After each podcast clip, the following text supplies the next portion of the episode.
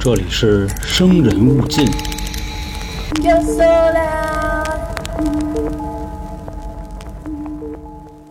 大家好，欢迎收听由春点为您带来的《生人勿近》，我是老航。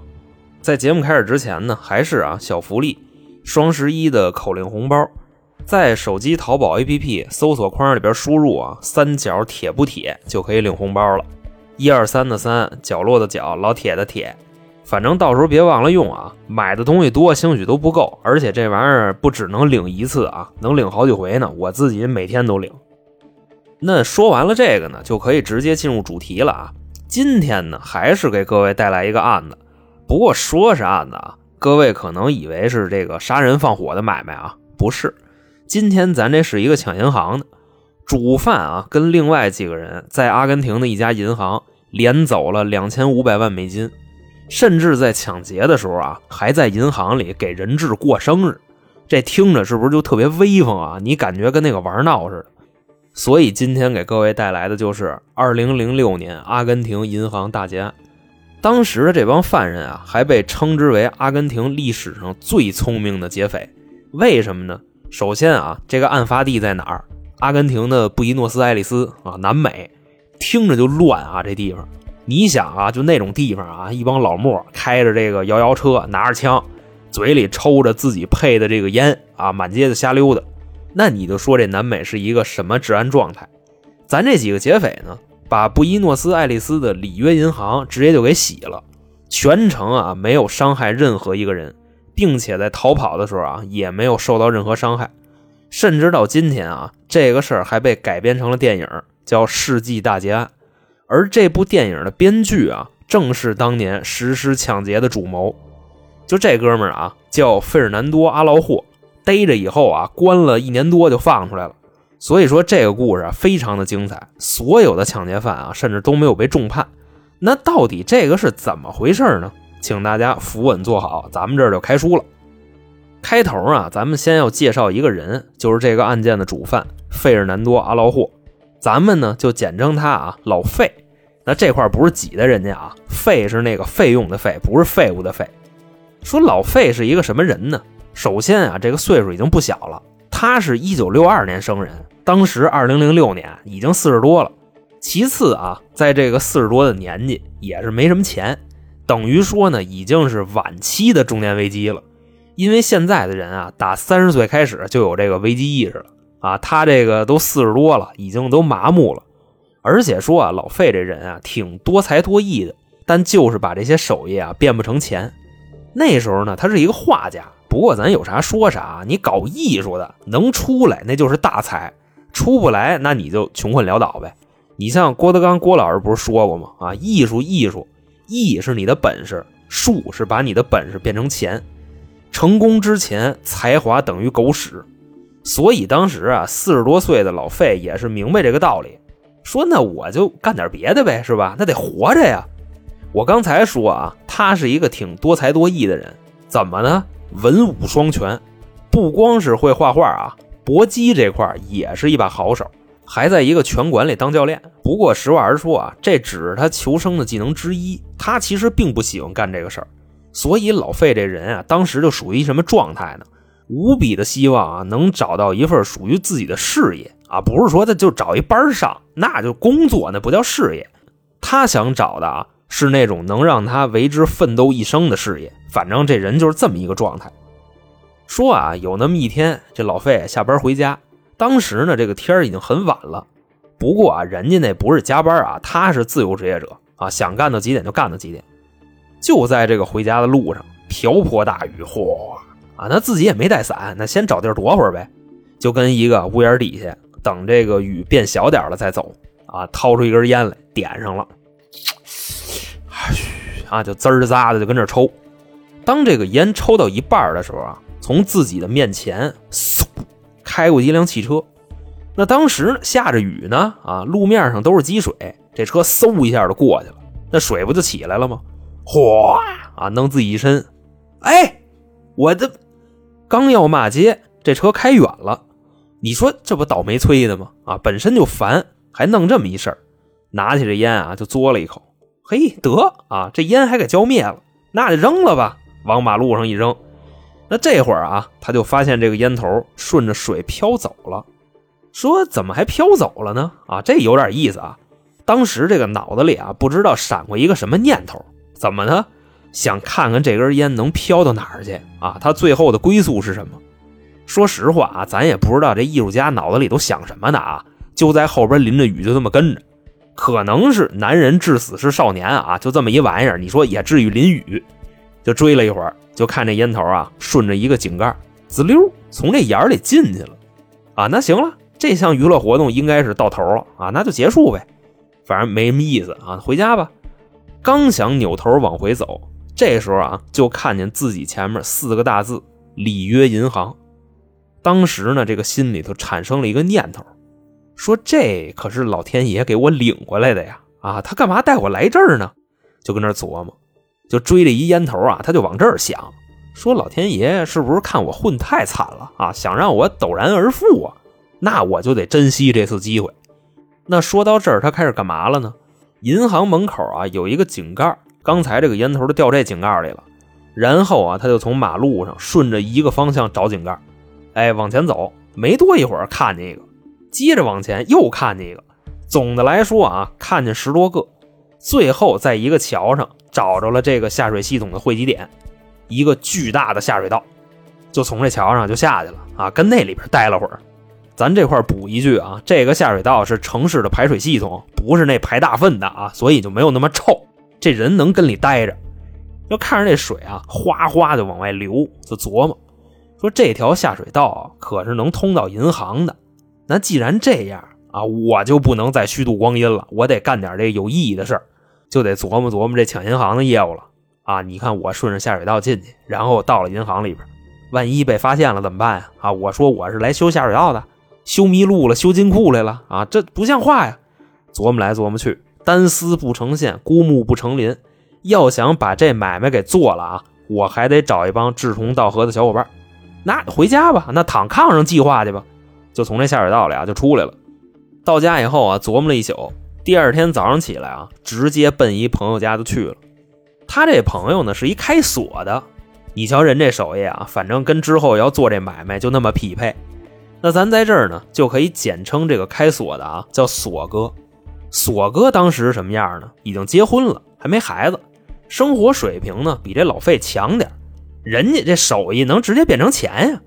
当然啊，他是打造锁的，他不是那溜门撬锁的啊。手艺呢也是可圈可点，因为开锁的呀，它也分这个暴力开锁跟技术开锁，对吧？暴力开锁呢也没什么难度，拿一电钻，啊就就给钻开了。技术开锁啊就比较考验这个手艺了。那么说锁哥这个手艺行吗？基本上啊，市面上你能见着的锁。他拎根韭菜，五分钟就给你捅开，反正就这么一人。他呢就跟老费说：“啊，哥们儿，咱可不闹啊，手艺我是有，但是要抢银行的这个事儿，你说的这是人话吗？你呀，可能最近压力有点大啊，你疯了。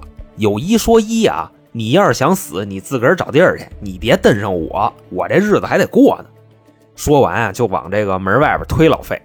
老费呢就跟那解释说：“别别别别别，兄弟。”你听我说呀，啊，你别把我想的那么 low。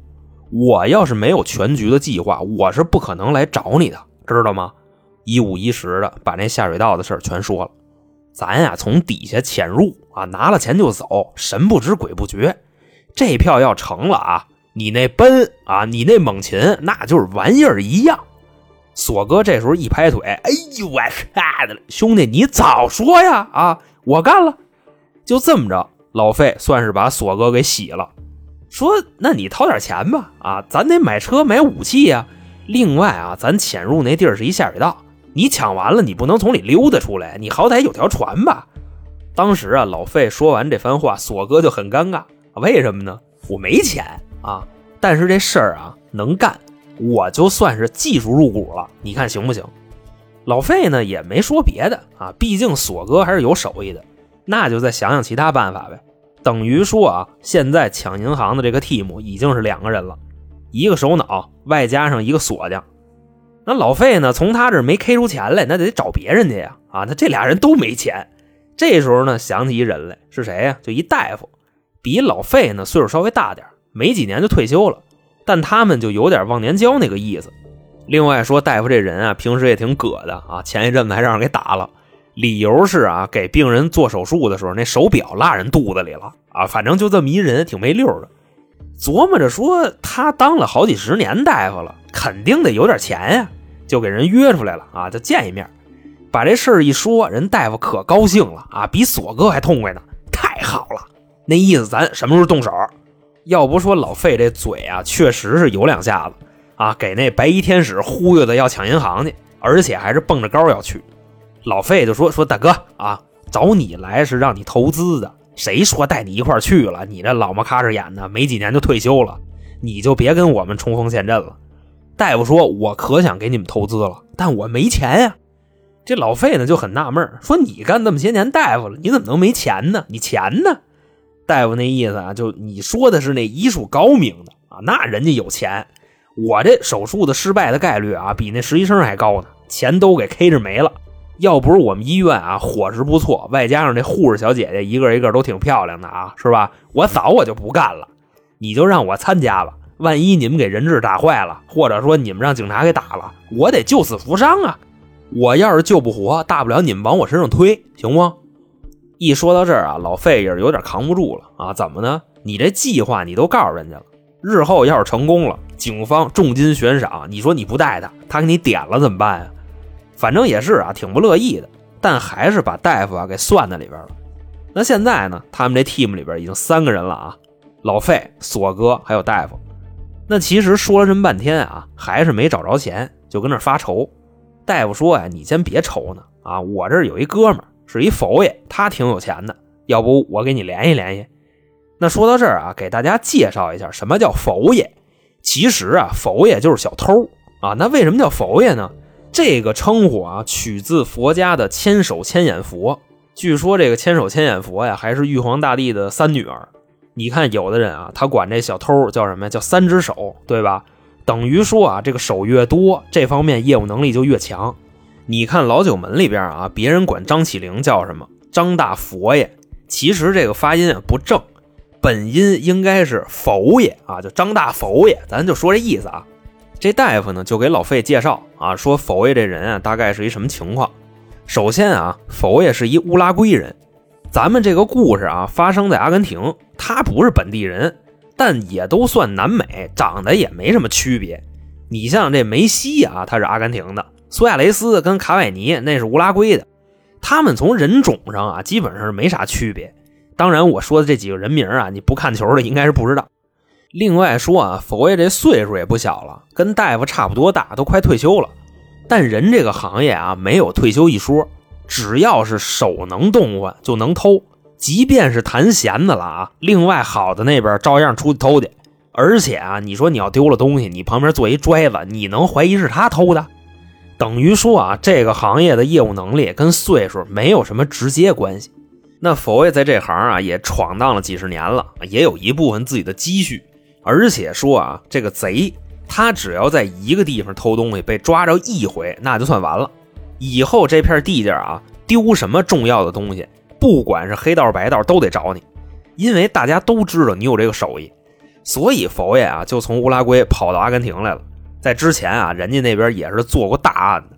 另外说，佛爷这人啊，不光会偷，诈骗也是一把好手。他有一个技能啊，是什么呢？能模仿好几种不同的声音。你说学个小伙子啊，学个大姑娘、老太太，或者说学个小孩那张嘴就来，那嗓子就跟个变声器似的，学谁像谁。所以啊，当时老费一听到这儿就说：“行啊，佛爷是一人才，比那几个强多了啊！”直接就找去了，跟佛爷说呢，自己是大夫介绍来的啊，那就聊聊呗。当时把这事儿一说完，佛爷说：“你快闭嘴吧！你今天来跟我说的这个买卖，就是对我这个行业最大的侮辱。为什么呢？我是贼，我不是抢劫犯。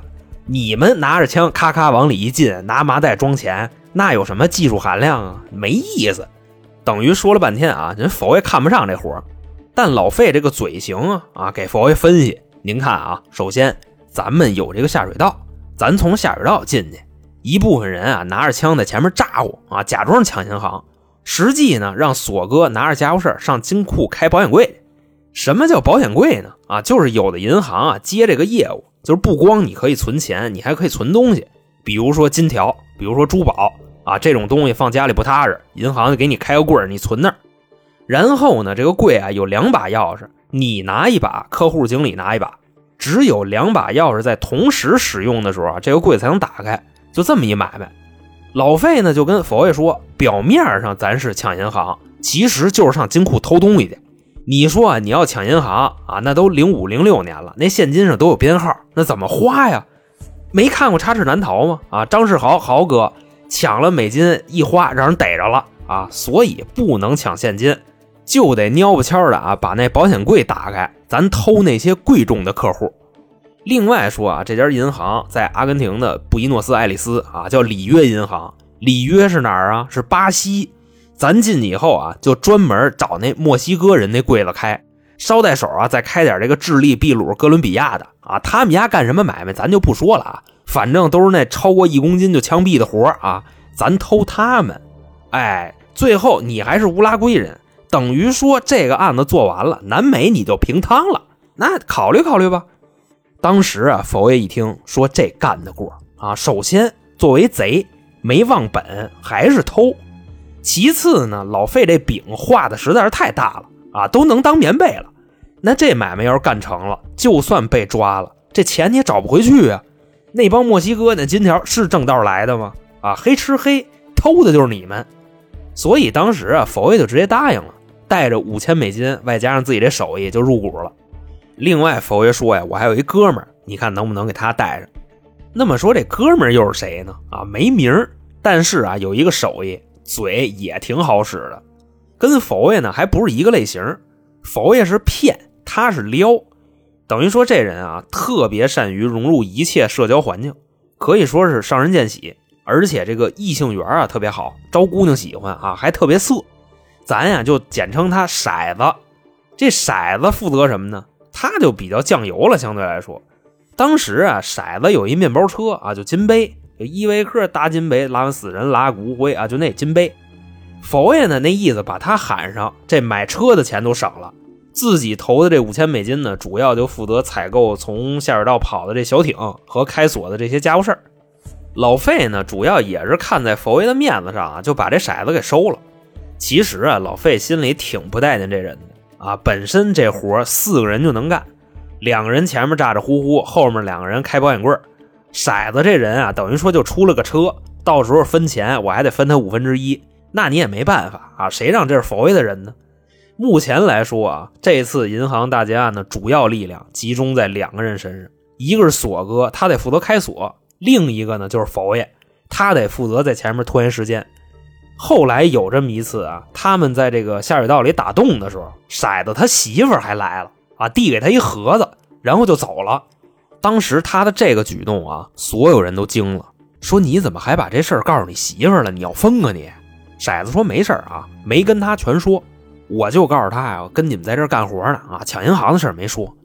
老费呢就问他说：“你媳妇刚才给你什么玩意儿啊？一小盒还挺漂亮的，拿出来给我们瞅瞅呗。”骰子这时候还有点不好意思，就掏出来了，是什么呢？一盒冈本的安全套啊！这大家当时就有点纳闷啊，说这什么意思呀？骰子呢就赶紧解释，就说：“嗨，这不是我妞多吗？啊，这丧门娘们怕我跟外边散德行啊，那意思让我上着点套。”佛爷说：“你带套，你不会自己买啊？让你媳妇给你买。”这会儿骰子脸上啊就露出了那种得意的微笑，说：“哥哥，你还是不懂，这东西啊，只有女人说好才算好呢。他试了一溜够啊，最后选的这款。”说冈本零零一这款安全套啊，超薄无感，冰丝顺滑，紧致贴身，真实触感，磨了不透，瘪了不掉。旁边这几个大哥一听啊，赶紧就问兄弟，这在哪儿买的呀？我也得备点货。骰子说啊，你点击这期节目下方的那个小黄条啊，进去就能买了。另外啊，还有这个主播专属的优惠券可以使用啊。咱们走起来吧。然后这几个大哥把这手机啊都掏出来了，挨个的都下单了。你慢说他们啊，连我都买了。那咱打完广告了啊，几个大哥就接着跟那挖洞。回来以后呢，那这五个人就算是正式凑齐了啊。总结一下啊，老费、锁哥、大夫、佛爷、骰子，他们就在一块开会。佛爷说：“现在啊，这个饼画的挺大，但是呢，这个具体实施肯定还会面临很多问题。比如说啊，现在里约银行的内部构造，你们谁知道？”我看了一圈，没人说话。这时候老费说：“那我去吧，我搞一份这个银行的内部的结构图啊。”那说干就干啊，直接拿着相机就去了。到了银行之后啊，先是在外边拍了一溜够，然后进银行里边接着拍。拍着拍着啊，过来一个人跟他后边说。孙子，你干嘛呢？老费就吓一跳，回头一看，银行的保安。当然啊，这个保安跟咱们这边银行的保安可不一样啊。咱们这边保安站门口规规矩矩的啊，你进来扫个什么健康宝什么的啊。但南美那边的银行保安啊，可是荷枪实弹的，因为那边乱。那这保安呢就说：“你跟我过来一下。”直接啊拉着这老费就往那安全屋走。老费说：“干嘛呀？怎么了？怎么了？”怎么了？你不知道怎么了？你跟我来吧。到了地儿以后啊，他就问老费：“你刚才鬼鬼祟祟的，你跟那拍什么呢？把相机拿出来，我看看。”老费说：“我没拍，我这就是看看相机的菜单。那你要看就给你呗。”那么说，老费把这相机递给保安，他就不怕露馅吗？不怕。他在保安喊他之前，就已经把相机里那内存卡给拆下来了。其实啊，这块老费是故意让保安抓住的，为的就是啊，自己能跟着这保安去底下安全室转一圈。因为大家啊办业务取钱都是在银行的一层，保安呢给他带底下来了，而且这金库什么乱七八糟的都在底下呢，他这一眼就能看见。等于说啊，楼上全是相机拍的，地底下的结构是拿脑子记住的。那这会儿呢，保安把相机拿过来一看啊，什么都没有，说不好意思，哥们儿啊，误会你了。我以为啊，你要憋着抢银行呢，你拿个相机，你跟里咔咔你拍，那东西还你，你走吧。老费这时候啊，撇着大嘴，劲头大了啊，说哥们儿，你这话说的也太难听了啊，哪跟哪儿啊，我就抢银行，你就等着我投诉你吧。然后老费就走了。其实啊，他最后也没投诉去啊，就是装装样子。你说万一日后有人怀疑他呢，对不对？看投诉记录啊，你怎么弄？所以啊，老费也没在银行闹出太大的动静。到了当天晚上啊，这五个人继续凑一块开会。老费呢就把画好的这个银行的结构图往桌子上一拍，怎么样，哥几个，这效率高不高？旁边那几位，我操，真牛逼，真牛逼！老费说：“别那么些废话啊，咱好歹算一画家，虽说呀挣不着钱，那也是画家。”这时候啊，旁边锁哥说话了：“那现在银行的结构图有了。”那咱就得研究研究这锁了，我得知道你们让我开什么呀，对吧？老费说啊，这回我不去了啊，那保安已经记住我了，要不咱换一人去吧？锁哥说，那我去吧，不过我怎么才能到金库啊？我跟保安说，老贾，我研究研究金库那锁，这不像人话呀！啊，那当时就得给我逮起来。旁边啊，否也说话了，你傻呀？你就不能把你们家房本拿出来，你存那保险库里去，这不完了吗？锁哥说，哎呦。还得是您啊！我怎么没想到呢？但我这么一分析也不太行。但凡啊，我多看那锁几眼，那保安八成就能记住我。你说咱们日后要抢下来了，那肯定会怀疑我呀。否也听见这话以后就有点不耐烦。兄弟，这可废物了啊！你怕他怀疑你，你不会找一别的银行？他那保险柜都长一模样，就说锁芯用的不一样，那能差哪儿去啊？你还锁匠呢？这点道理你不明白？锁哥当时啊，这个脸上有点羞愧啊，自己这专业知识没干过佛爷，但是啊，毕竟人家是前辈啊，那也不丢人，那去呗。回家啊，给自己这房本的拿出来了，去了另外一家银行给存了。当时啊，看了一眼那个锁，后来呢，买这个同款的回来试了一下，技术开锁啊，基本上一分钟一个啊，其实这已经很厉害了啊。银行保险库的锁一分钟就给打开了，但是啊，旁边人说不行。你一分钟一个，咱得跟那银行里待多半天呀！而且不是每个保险柜里都是钱，你万一有人跟那存点破烂呢？反正你还是得提速，咱这个开盲盒的这效率得提升。所以当时啊，就把这锁匠给架在那儿了。那这会儿呢，大夫又说话了：“你看现在啊，咱有了这个银行的结构图啊，另外锁哥呢也知道什么锁了，相信啊，给他一点时间就能想出办法啊，怎么提速。”那现在呢，咱们就差这个地底下的结构图了，对吧？咱说啊，要从下水道进去，咱又不是虫子啊，也没法从地漏进去呀，那肯定得钻眼儿。所以说呀，还是需要一个准确的距离，就是下水道离地面有多远。另外啊，银行门口那个井盖离银行到底有多远，这个需要精确到厘米。后来呢，几个人一分析啊，测算这个离地面的距离还是挺好办的。你拿一根鱼线，你拴一石子儿你往下一扔，到底儿了再一拉，把这线拉直了，然后拿剪子一剪，直接到下边，你量这鱼线多长不就完了呗？反正说完就直接去了。最后啊，测出来这个下水道离地表的距离是多少呢？十八米。那现在啊，搞定了这个深度，就该测试啊这个井盖到银行门口的一个距离了。不过这个距离啊，你可不能拿尺子量。你跟银行门口，你拿一卷尺测量那井盖到银行门口有多远，这要让银行里那保安看见，你要干嘛呀？等于你直接就告诉人家了，我要从下水道进来。就算你夜里去，对吧？他门口那监控给你一拍，到时候你抢完了，人家调一下最近的监控，那就直接抓人呗。大家呢也是因为这个，就跟那琢磨怎么量这个距离才能不被人发现，还得能精确到厘米。有的人说啊，拿脚量，你那脚啊，你就算它一个脚三十厘米，你看你走多少步。当然啊，最后这个办法也被否了。你谁那么走道啊？啊，这比拿尺子其实强不了太多。最后啊，大夫出了一高招，是什么呢？弄了一辆自行车，推到井盖那儿啊，拿了一根水彩笔，在这车轱辘上啊画了一横线。然后啊，就往前推，他数这横线转了多少圈旁边那帮人啊，满怀期待的看着那大夫，就看他到底能不能量出来。最后说啊，推到银行门口都记好了，刚要扭头往回走，保安过来了：“你干嘛呢？”好了，以上就是阿根廷银行大劫案的上半部分。欲知后事如何，请听下回分解。我是老航，咱们下期再见。